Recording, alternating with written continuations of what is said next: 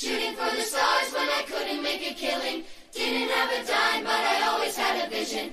Always had high, high hopes. Had to have high, high hopes for a living. Comienza la hora feliz. El espacio para los más pequeños de la casa aquí, en Radio María.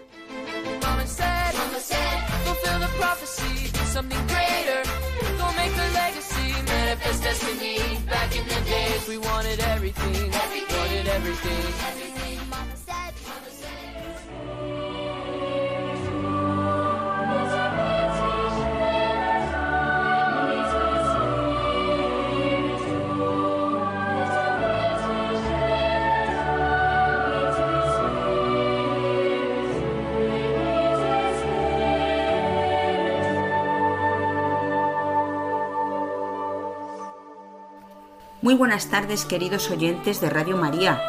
Hoy os acompañamos quien nos habla, Marta Jerez, y niños de Escola Cordis Jesu, dispuestos a pasar con vosotros esta hora feliz con mucho arte.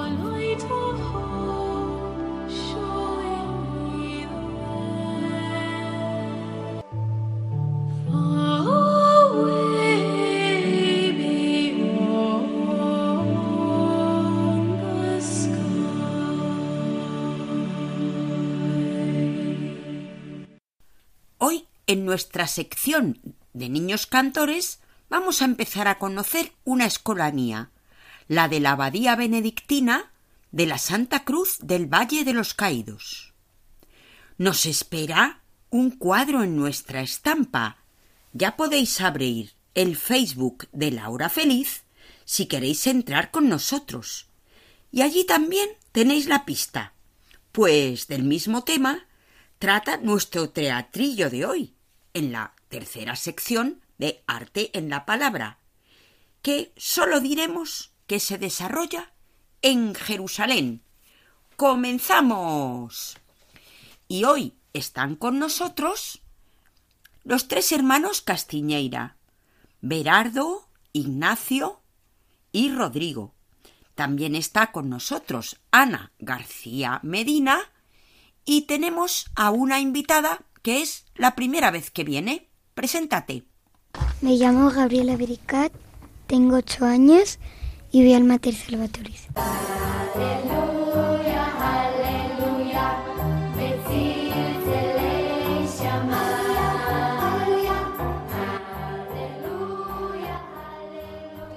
En la hora feliz, con mucho arte, niños cantores.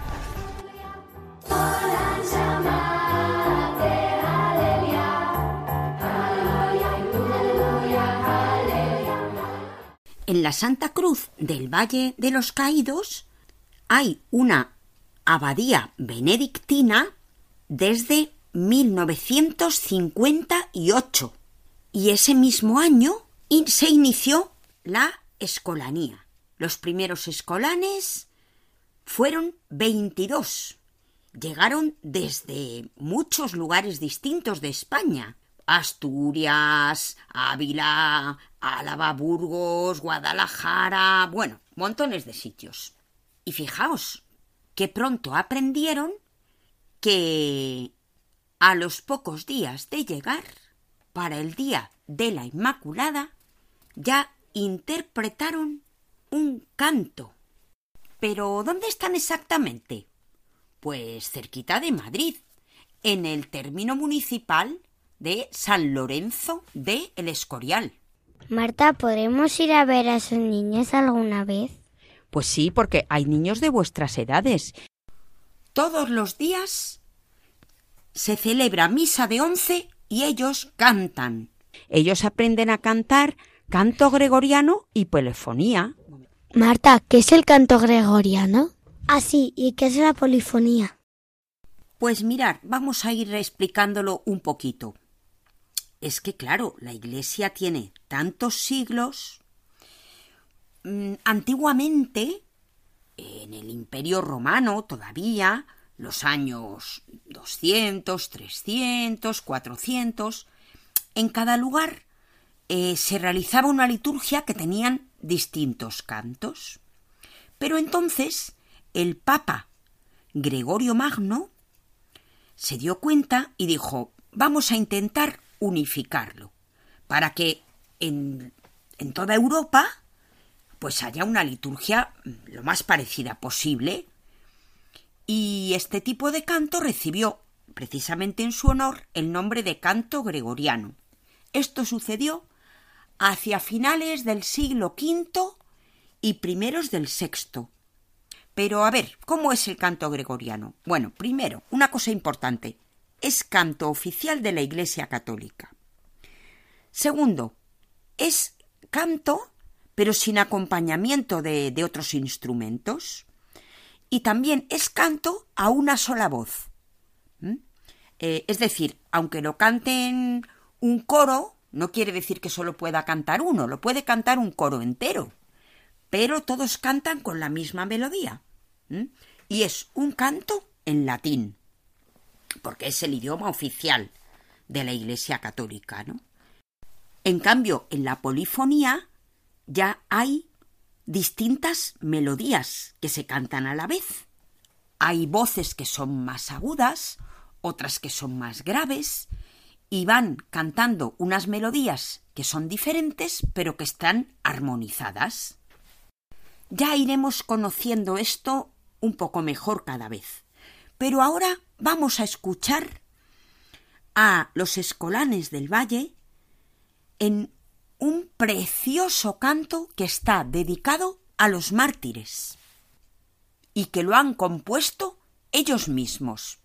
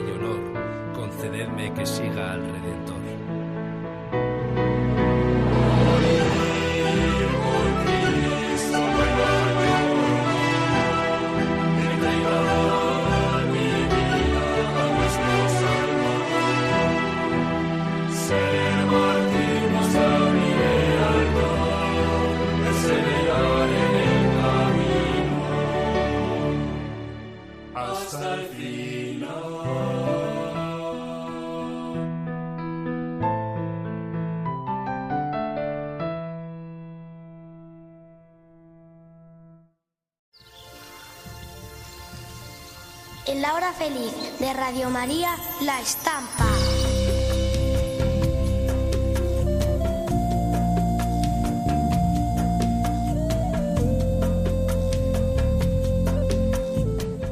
Vamos a explicar este cuadro que podéis encontrar, como siempre, en el Facebook de La Hora Feliz. Este es un cuadro del que luego hablaremos y también de su autor. Pero vamos a ir explicando de qué se trata. A ver, Berardo, ¿estamos al aire libre o en sitio cerrado? En un- estamos en un sitio cerrado.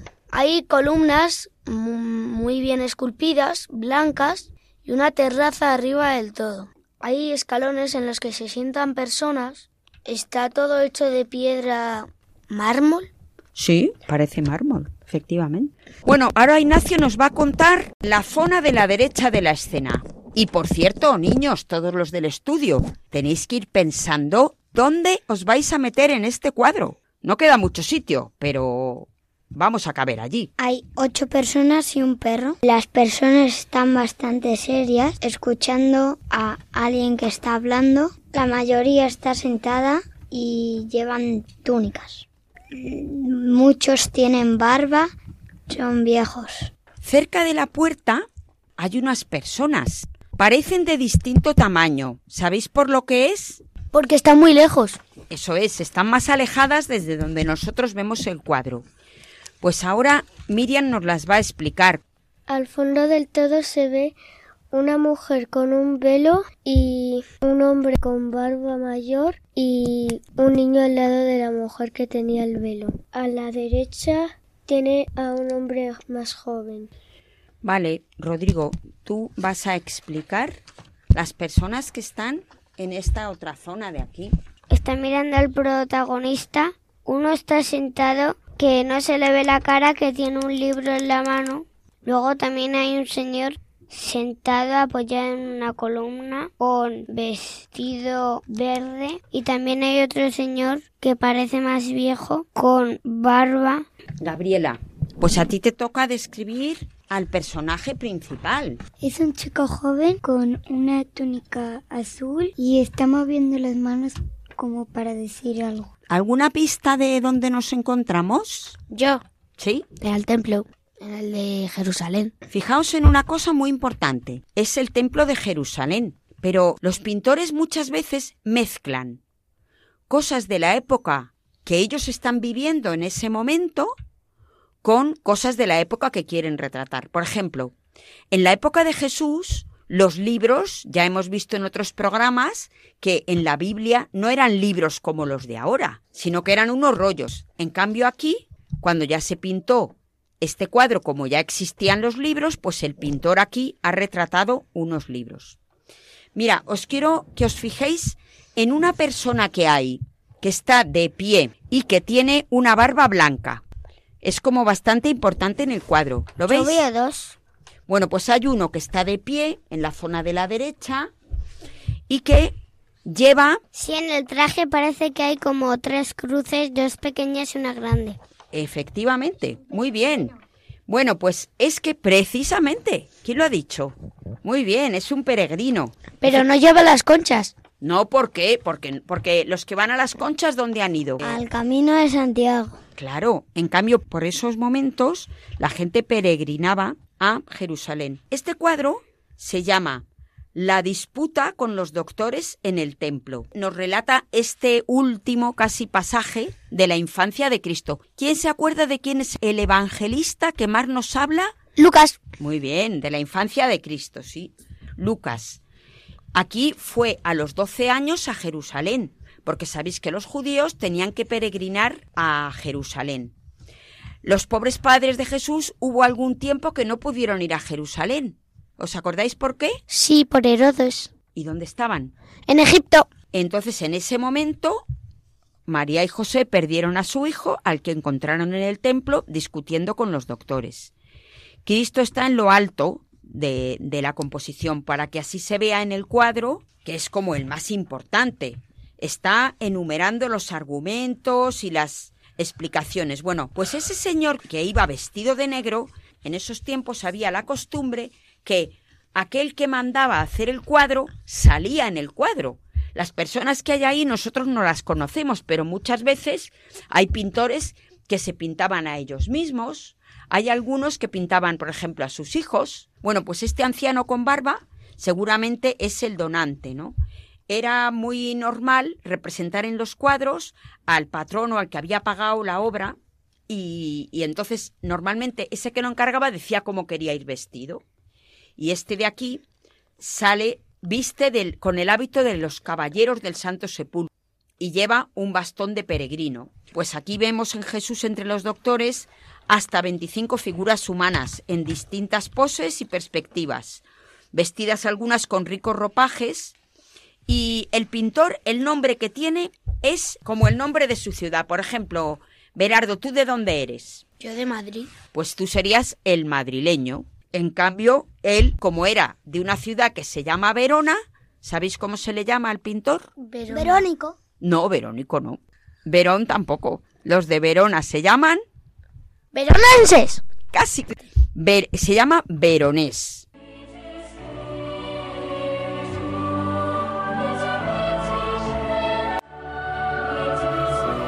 Estáis escuchando en Radio María Laura Feliz. Con mucho arte. Vamos a hablar de Paolo Cagliari. Su padre era picapedrero. ¿Quién sabe lo que es eso? Pica piedra. ¿Y eso qué es? Pues picar piedra. Para hacer figuras. Claro, trabajaba en una cantera. ¿Sabéis lo que es una cantera? Sí. Es como una especie de mina de piedras en la que la gente, claro, hay rocas y tienen que sacar trozos de piedra que luego son, por ejemplo, para hacer una casa, ¿no? Bueno, pues en eso trabajaba su padre.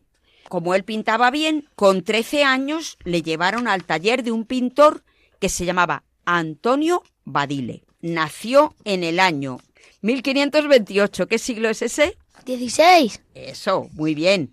Y murió en Venecia. Pues fue al, al taller de ese pintor y se casó con su hija Elena. Fue allí al taller y pues se ve que se enamoró de la hija del pintor y se casó con ella. Tuvo unos cuantos encargos en Verona, pero se fue a Venecia, que no estaba lejos de allí y que entonces era una ciudad muy importante.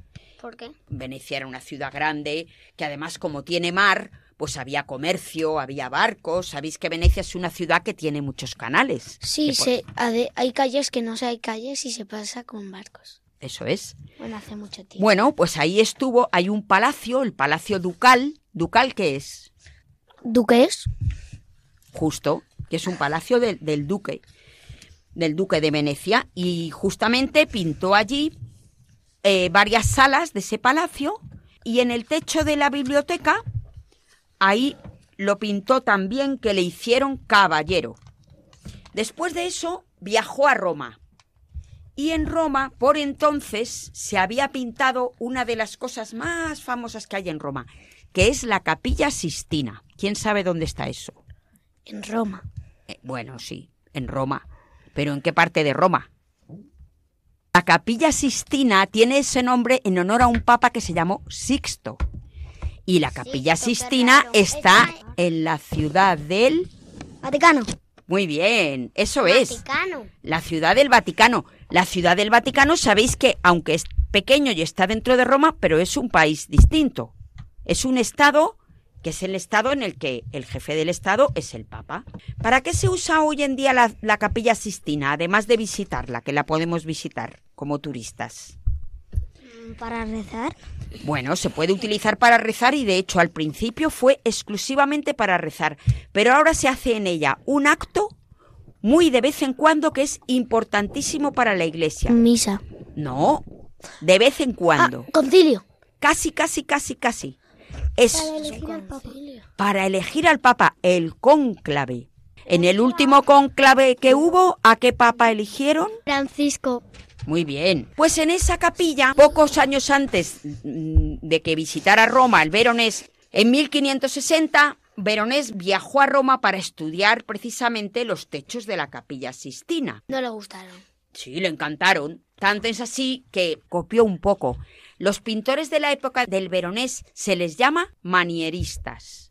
Significa, pensaban que habían copiado un poco el estilo de los maestros anteriores del Renacimiento, que eran como que tenían más fuerza y más estilo, Y estos otros ya del siglo XVI Eran más modernos. eran más, era el quincuecento y era como más decadencia que lo que es el cuatrocento, que es, eran todavía como más auténticos. Veronés hizo cuadros muy importantes, muchos de ellos religiosos. Uno muy importante es las bodas de Cana, pero tuvo un problema. Bueno, un Pintó una última cena que fue un poco especial y el tribunal que había entonces de la iglesia, que era el tribunal de la Inquisición, dijo que ni a hablar, que la última cena no tenía todas esas cosas que él había pensado y que por lo tanto ya le podía cambiar el nombre al cuadro porque si no de ninguna manera lo iban a dejar exponer. Entonces ese, ese cuadro actualmente se llama Fiesta en casa de Leví y no representa la última cena, sino pues una cena diferente, porque por allí,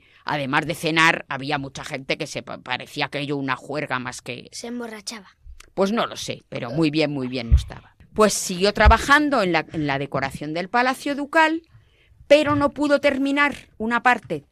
Y esa parte la tuvo que terminar otro pintor amigo suyo que se llamó Tintoret. Este cuadro está en el Museo del Prado, en la sala 26. Casi todos están ahí. Es que el Museo del Prado es la mejor pinacoteca mundial, no sé si lo pinoteca. Pinacoteca. ¿Qué es eso? Es un museo de cuadros. Una, dos y tres.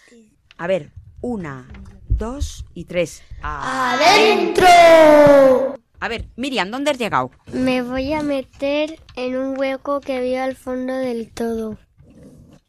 Bueno, es que no hemos dicho una cosa muy importante, y es que esos señores que ha estado explicando Miriam dónde estaban, a que no sabéis quiénes son. La Virgen María y San José. Justamente cuando llegan al templo a buscar a su hijo. ¿Tú estás allí con ellos, Miriam? Pues a ver qué les dices. Que les quiero mucho. ¿Y tú qué, qué- dónde has llegado? Yo me metería eh, justo como en un balcón que hay. Fenomenal, ahí vas a ver todo muy bien. ¿Y qué vas a hacer? Mirar. Pues puedes saludar a Jesús, aprovechate, que ya que está tan cerquita. Berardo, cuéntanos tú dónde has llegado. Yo me voy a meter con un perro que hay por ahí y voy a ponerme a jugar porque me he traído una pelotilla y así jugamos un poco. Yo he visto un reloj de arena y voy a intentar cronometrar cuándo va- cuánto va a tardar la Virgen María en ir con Jesús. Yo he decidido subir a la terraza para ver todo. Eh, ¿Con quién vais a hablar? Creo que no me van a escuchar porque estoy muy alto. Voy a preguntarle al que tengo al lado que por qué no se corta la barba, que así está muy feo. Que si se corta la barba sería más joven. Pues ya he hablado con uno y me ha dicho que no, no se debería cortar nadie, nadie la barba porque los maestros de la ley suelen tener barba.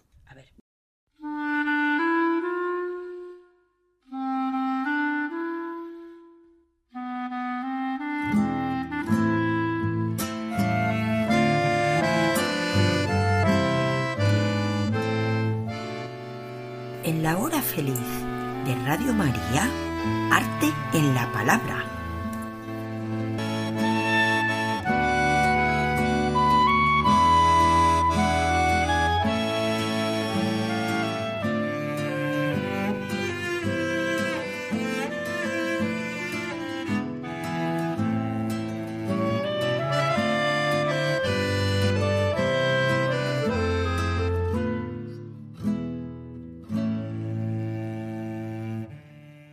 Pues vamos a presentar este teatrillo que hemos preparado, que está basado en la obra La sombra del padre de Jan Dobrazinski.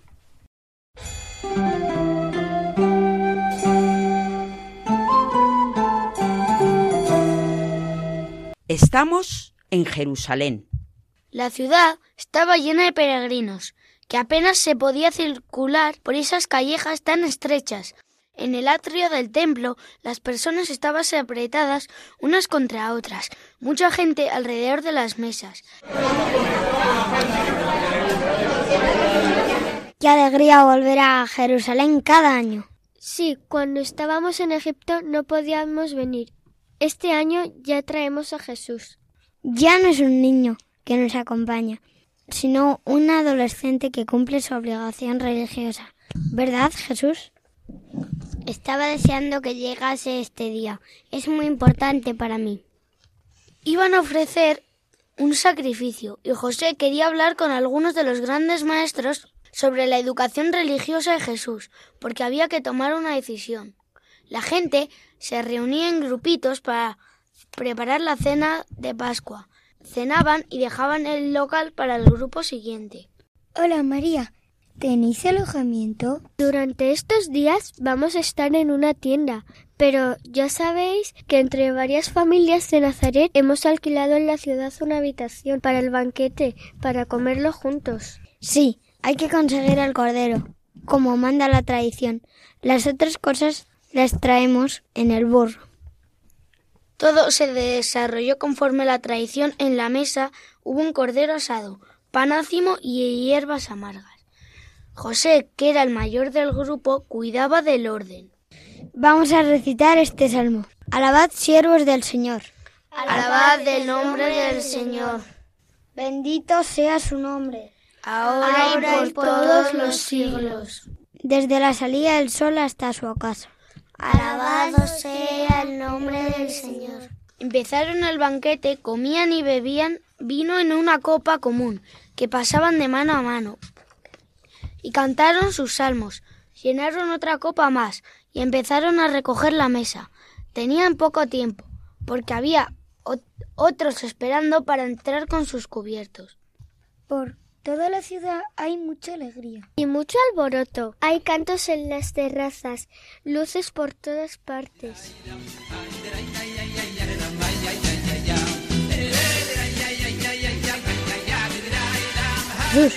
Ven conmigo, salgamos fuera. ¿Ves? Las puertas de las casas están señaladas con sangre de cordero, como la tradición manda. Es un recuerdo de la salida de Egipto. Lo sé, Abba, desde niño, pero me gusta que me lo cuentes y verlo contigo. En lo alto, por encima de los tejados, se veía el templo rodeado por una guirnalda de antorchas y linternas encendidas, parecida en un monte de luces. Ya han pasado tres días. Hay que prepararse para volver. Hemos acordado reunirnos a cierta distancia de la ciudad, en la carretera de Jericó, ya que reunirse en esta ciudad tan llenísima de gente era casi imposible. Hasta el último día, José no consiguió dar con un rabino amigo del jefe de la sinagoga de Nazaret, que le había dado una recomendación. Para Judá, este fariseo impaciente escuchó a José y alzó los hombros.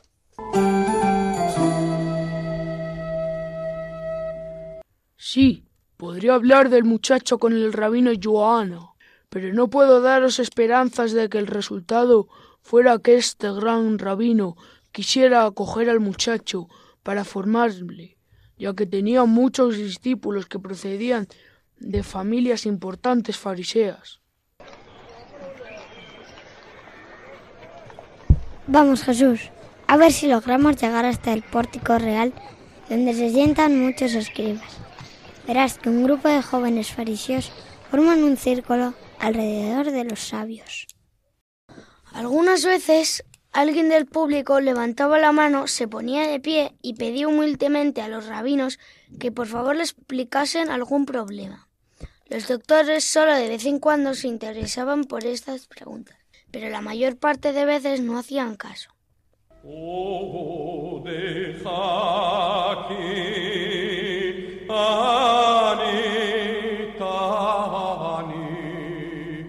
José, ¿vuelves solo? Sí, Jesús se ha quedado en el atrio del templo. Ya es mayor, y ya ves cómo paseaba solo por la ciudad, y vuelve dentro de un rato. Los chicos a veces se reúnen a dormir fuera de la tienda, igual que miles de personas. Pasan la noche envueltos en el manto junto a la muralla. Sí, así con las primeras luces del alba, cuando las puertas de la ciudad están aún cerradas, pueden tomar parte en las oraciones y apertura del santuario. Tampoco estaban preocupados por la ausencia de Jesús cuando desmontaron la tienda, porque siempre aparecía cuando había algo que hacer y podía ayudar a sus padres. Estaban convencidos de que el Hijo aparecería en cualquier momento.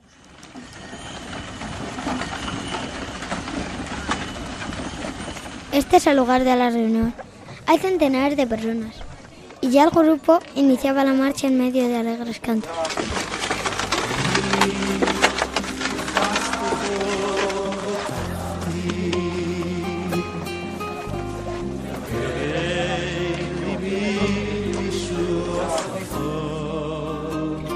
Ese primer día no anduvieron mucho, se detuvieron para pernoctar, y entonces ya es cuando José se puso a buscar en serio al muchacho. Encontró a la mujer de Cleofás y sus hijos, pero Jesús no estaba con ellos. ¿No le habéis visto? No, tío, no le hemos visto desde ayer. Qué raro. Cuando da una vuelta, lo hace solo con nosotros.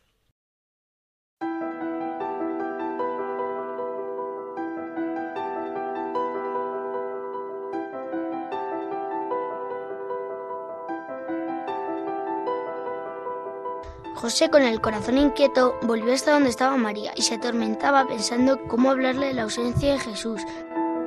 María estaba ocupada en preparar la cena, sentada sobre la albarda del burro, amasando pasta. ¿No lo has encontrado? No. ¿Dónde estará? No lo sé. Nadie lo ha visto. Tiene que haberse quedado en la ciudad. A María se le cayó la escudilla del suelo, pero no se agachó para recogerla. ¿Qué vamos a hacer? Volveremos, lo encontraremos. Vamos enseguida, antes de que se haga de noche. No había nadie en el camino y andaban deprisa. María abría la marcha y José oía su respiración acelerada. Cuando llegaron a Jerusalén, las puertas de la ciudad estaban cerradas, así que no quedaba más remedio que esperar hasta el amanecer. Vamos al sitio donde hemos estado durmiendo los días anteriores. A lo mejor está el muchacho allí.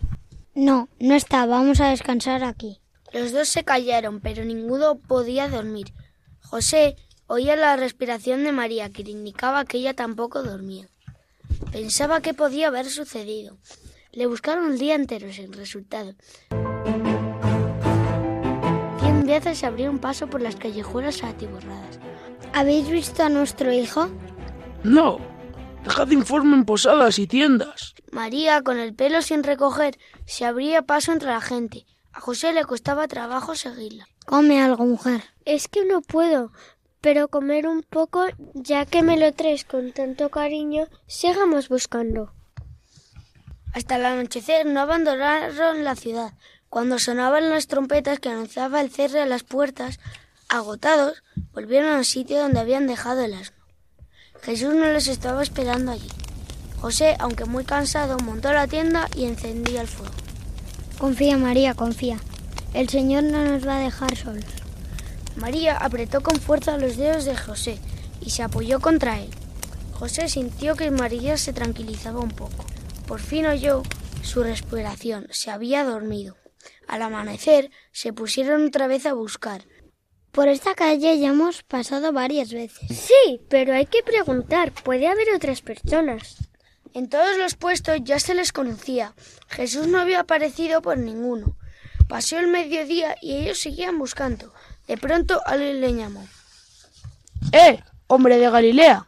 Rabí, Jehudá, la paz sea contigo, venerable. La paz también contigo. No me acuerdo cómo te llamas, pero viniste a verme para que presentara a tu hijo. Es como has dicho, venerable. ¿Es tu hijo el que está hablando con los escribas? ¿Mi hijo? ¿Has visto a mi hijo? He visto un muchacho Galileo que hizo una pregunta a los doctores y ellos accedieron a contestarle. ¿Dónde? ¿Dónde le has visto, venerable? Está en la sala de piedras labrada. Los escribas han visto que es inteligente y están hablando con él. Dinos, venerable, ¿cómo podemos llegar a la sala de las piedras? Id por allí, y si os para el guardia decís que sois los padres del joven. Que el Altísimo te muestre su gracia, Rabí, que guíe siempre tu camino. Se acercaron a la entrada. El centinela, al oír que eran los padres del muchacho, les abrió respetuosamente la puerta. La sala estaba medio oscuras.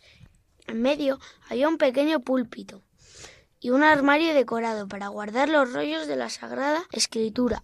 De vez en cuando, alguno de los escribas se dirigía al muchacho y él le contestaba. Hablaba normalmente. Dice la escritura, conoce el buey a su amo y el asno el pesebre de su dueño, pero Israel no me conoce. Los sabios se quedaron admirados. José y María se detuvieron en la puerta intimidados, pero ella, al ver a su hijo, no pudo contenerse. Corrió hasta Jesús, lo abrazó y exclamó Hijo, hijo, estás aquí. Te hemos buscado tanto, he temido tanto por ti. Se interrumpió al notar de repente la mirada de los escribas, fija en ella. Miraban con rabia. ¿Pero quién ha dejado entrar a esta mujer? ¡Echadla! No os enfadéis, venerables. Somos los padres de este muchacho. Lo habíamos perdido y lleno de ansiedad lo tuvimos buscando. Nos hemos alegrado a, encontrarle aquí. En ese caso, coge al muchacho. Ya está, mujer, y largaos de aquí. No es sitio donde se pueda entrar cualquiera. Marchaos. El centinela, que antes les había abierto la puerta, les gritó ahora de mala manera. No hablaron hasta llegar al at. Solo entonces María le dijo Hijo mío, ¿qué has hecho? Nos has causado tanta alarma, nos hemos asustado, te hemos buscado. ¿Me habéis estado buscando? Habéis temido por mí, pero si tenéis que saber que mi sitio está en la casa del Padre. El tono era ser sereno y tranquilo. María no dijo nada, y juntos llegaron a la tienda. Jesús les ayudó con el equipaje, puso todo sobre el asno, y ellos le miraban. No te preocupes, vendrá con nosotros. Todo seguirá como antes. Todo listo para el camino. Si lo mandas a Abba, podemos partir. Ayuda a tu madre a montar en el asno. Jesús tomó las riendas y José, viéndolo, no alargó la mano para cogerla. Por primera vez era el hijo quien iba a conducir la montura de su madre.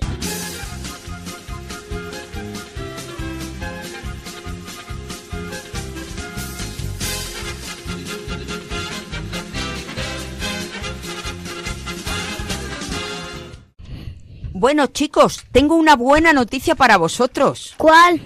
Mirar, mirar lo que traigo aquí. ¿Sabéis lo que es, no? Sí. ¿Sabéis? Son las cintas de la Virgen del Pilar, la medida de la Virgen. Fijaos, ¿os acordáis que dijimos hace unos cuantos programas? Eh, a lo mejor algún oyente de Zaragoza nos escucha. Pues eso es lo que pasó que un amable oyente de Zaragoza, al que mandamos un gran saludo, ha tenido la gentileza de enviarnos aquí a la radio las cintas de la Virgen del Pilar. Vamos a darle las gracias, Ignacio. Muchas gracias. Nos han gustado mucho. Así podremos saber la medida de la Virgen del Pilar. Muchas gracias. Bueno, tenemos más para repartir a los niños que hoy no han podido venir. Bueno, pues tengo otra buena noticia, que me parece que en este mes de noviembre va a haber otro programa más, porque como lo hacemos cada cuatro semanas, a fin de mes nos tocará de nuevo. Por cierto, ya será cerca de Navidad, pero antes de eso vamos a preguntarle a Paloma, porque, ¿sabéis? Podemos llevar una gran alegría a niños de Ucrania, ¿lo sabéis? No, no lo sabemos. ¿Os animáis a escribir una felicitación o hacer un dibujo para niños huérfanos de Ucrania? Sí, a mí me encantaría. A mí también. Hay una cosa, ¿os atrevéis a escribirlo en inglés? Sí, yo me atrevo.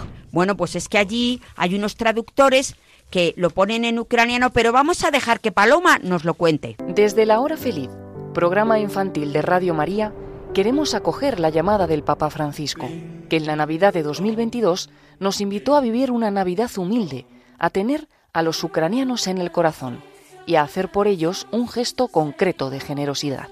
Para ello, y para llevar nuestro cariño a los niños de Ucrania, les haremos llegar las cartas y dibujos de Navidad que nos enviéis hasta el 20 de noviembre a la dirección La Hora Feliz, Paseo Lanceros número 2, planta primera, 28024, Madrid. Para que las cartas puedan ser traducidas a estos niños, este año os pedimos que enviéis vuestras cartas y felicitaciones en inglés. Recuerda, envía tu carta para los niños de Ucrania en inglés y antes del 20 de noviembre a la hora feliz. Paseo Lanceros número 2, planta primera, 28024, Madrid. Esta Navidad podemos ser los villanciqueros que lleven la estrella de Belén hasta el cielo de Ucrania. Pon tu broche de paz en el corazón de los niños ucranianos.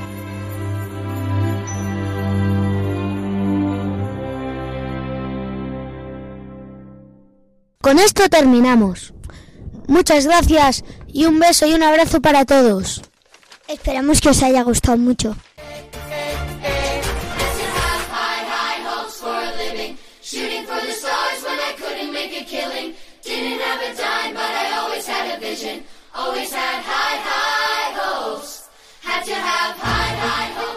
Así concluye La Hora Feliz, el espacio para los más pequeños de la casa aquí, en Radio María.